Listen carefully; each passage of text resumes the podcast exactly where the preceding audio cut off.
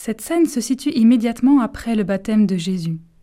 Le tentateur fait trois propositions à Jésus du pain, de la vaine gloire et des royaumes.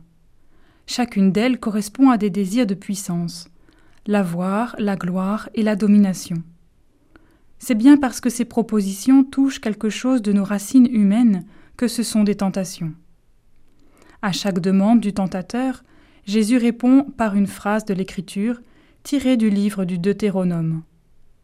Alors le tentateur va lui aussi essayer d'utiliser l'Écriture pour arriver à ses fins à partir du psaume 91.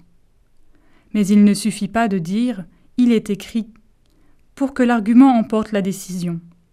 Une phrase biblique, sortie de son contexte, n'est pas forcément parole de Dieu, car celui qui donne à notre esprit la juste compréhension de la parole de Dieu, c'est l'Esprit de Dieu.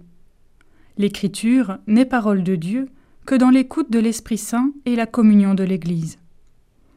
Jésus n'est pas seul dans cette épreuve, car l'Esprit qui le conduit est avec lui.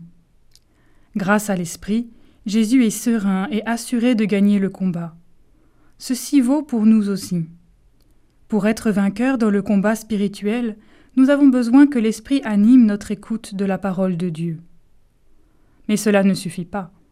Il nous faut encore accepter la conversion que demande la parole vivante.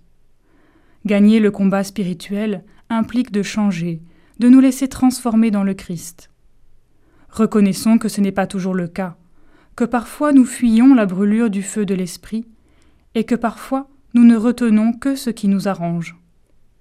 Oui, changer est difficile, mais Dieu est là, fidèlement présent dans nos épreuves. L'esprit veille.